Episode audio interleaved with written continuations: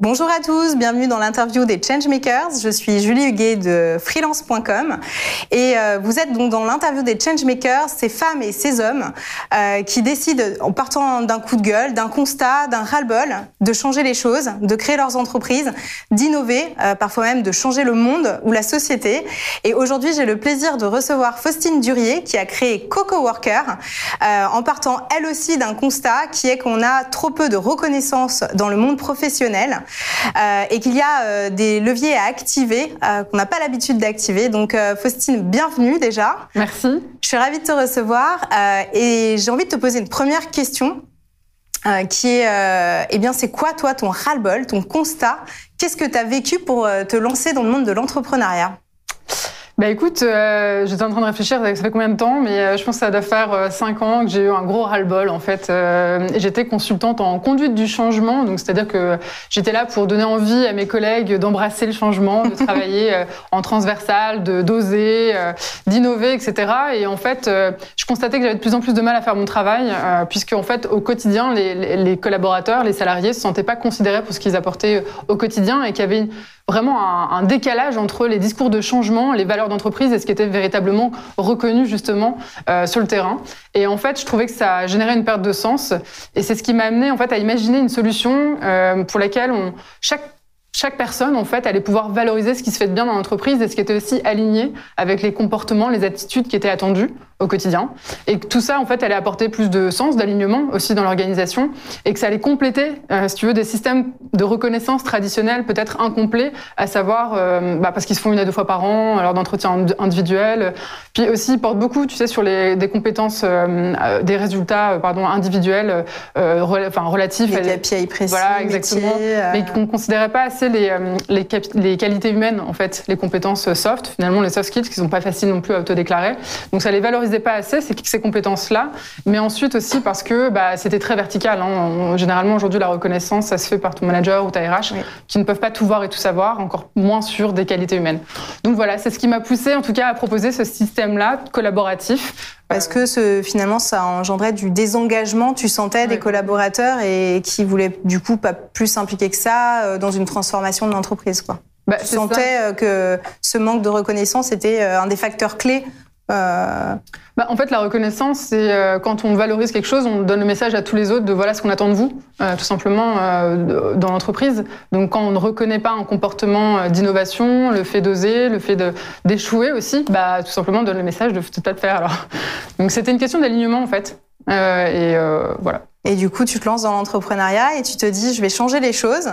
Alors, quel changemaker es-tu? Comment tu réponds finalement à bah, cette problématique que toi-même tu as vécue et qui finalement est plus globale. On en entend, on l'entend un peu de toutes les bouches. Euh, euh, c'est important de savoir comment retenir euh, ses collaborateurs, comment les fidéliser, comment les attirer. On sait qu'il faut faire autre chose que euh, donner une augmentation ou attirer par un salaire. Le baby-foot ne suffit plus. Alors toi, c'est quoi ta réponse? Bah, Justement, c'est intéressant que tu, tu mentionnes le baby-foot, le salaire. En fait, ce qu'on a compris, c'est qu'il y a cinq leviers de bien-être euh, ou de souffrance au travail. Donc, tu as l'outil de travail, le lieu de travail, la rémunération. Et il y en a deux autres qui sont les plus importants, c'est le contenu du travail et les relations au travail. Et si tu veux, moi, le, toute la démarche euh, avec Coco Worker au démarrage, ça a été de comprendre qu'en fait, le déclic le plus important, c'est les relations qu'on entretient avec nos collègues et notre manager, parce qu'en fait, c'est ce qui détermine notre bien-être, notre performance et notre attachement à une organisation.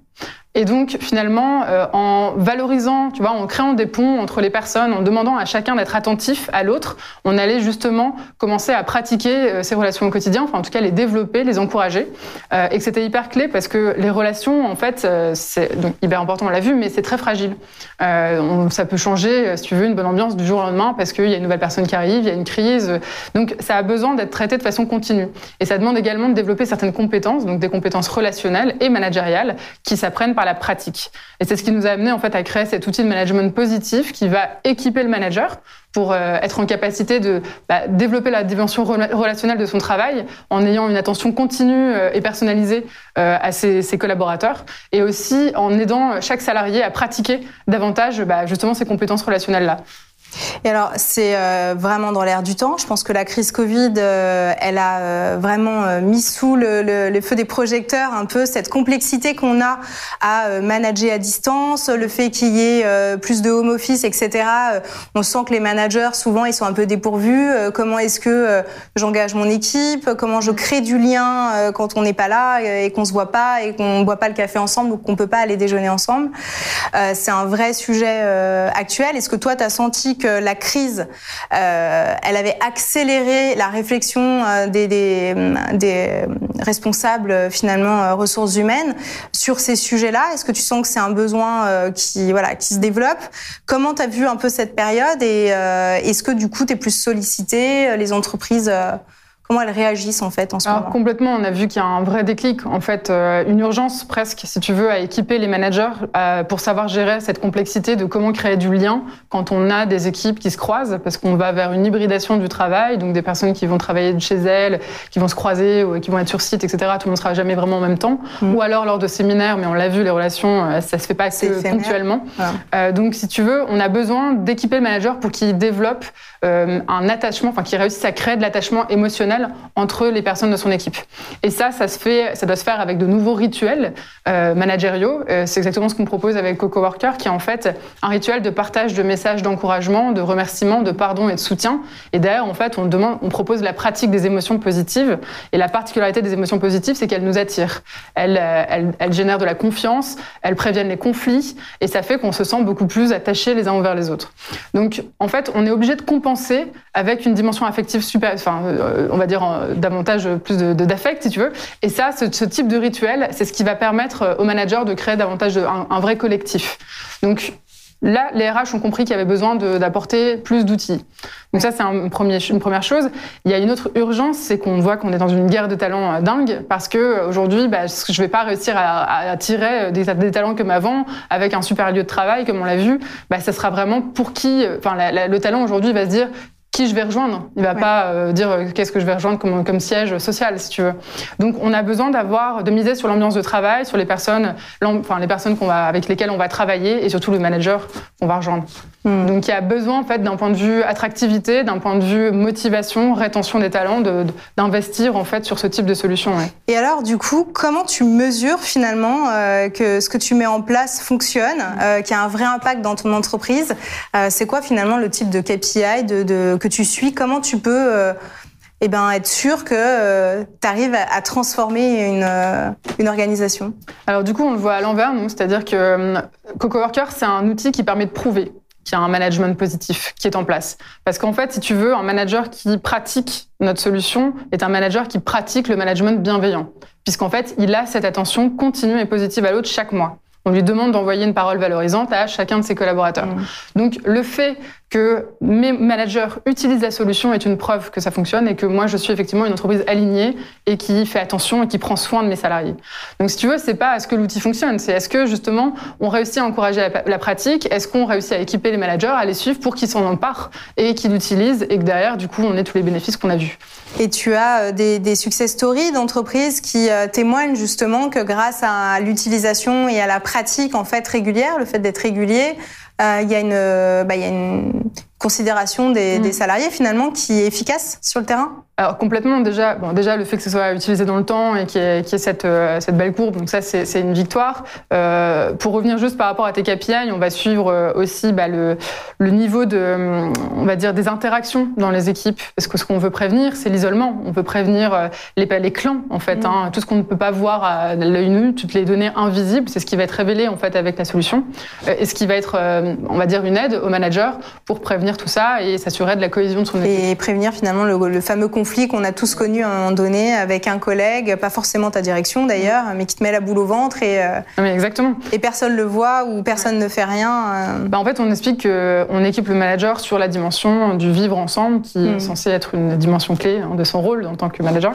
Donc ça, on va lui apporter des billes sur des choses assez invisibles et on va même pouvoir savoir finalement si les équipes, elles s'ouvrent les unes envers les autres, si on décloisonne, si on n'est pas vraiment sur des, des, des entreprises entreprise très silotée. Et ça, on peut le suivre, on peut l'encourager parce que si je promeux la collaboration, si je la valorise, bah, du coup, je vais la, je vais la rendre réelle. Donc ça, c'est d'un point de vue très KPI. Après, en success story, on a un client, par exemple, qu'on accompagne depuis 4 ans. Et ce qui est très chouette, c'est qu'il a commencé avec 20 personnes, ils sont 260 personnes. C'est des managers qui étaient très jeunes et des collaborateurs aussi jeunes, donc il a fallu aussi les retenir. Enfin, c'est des vrais enjeux.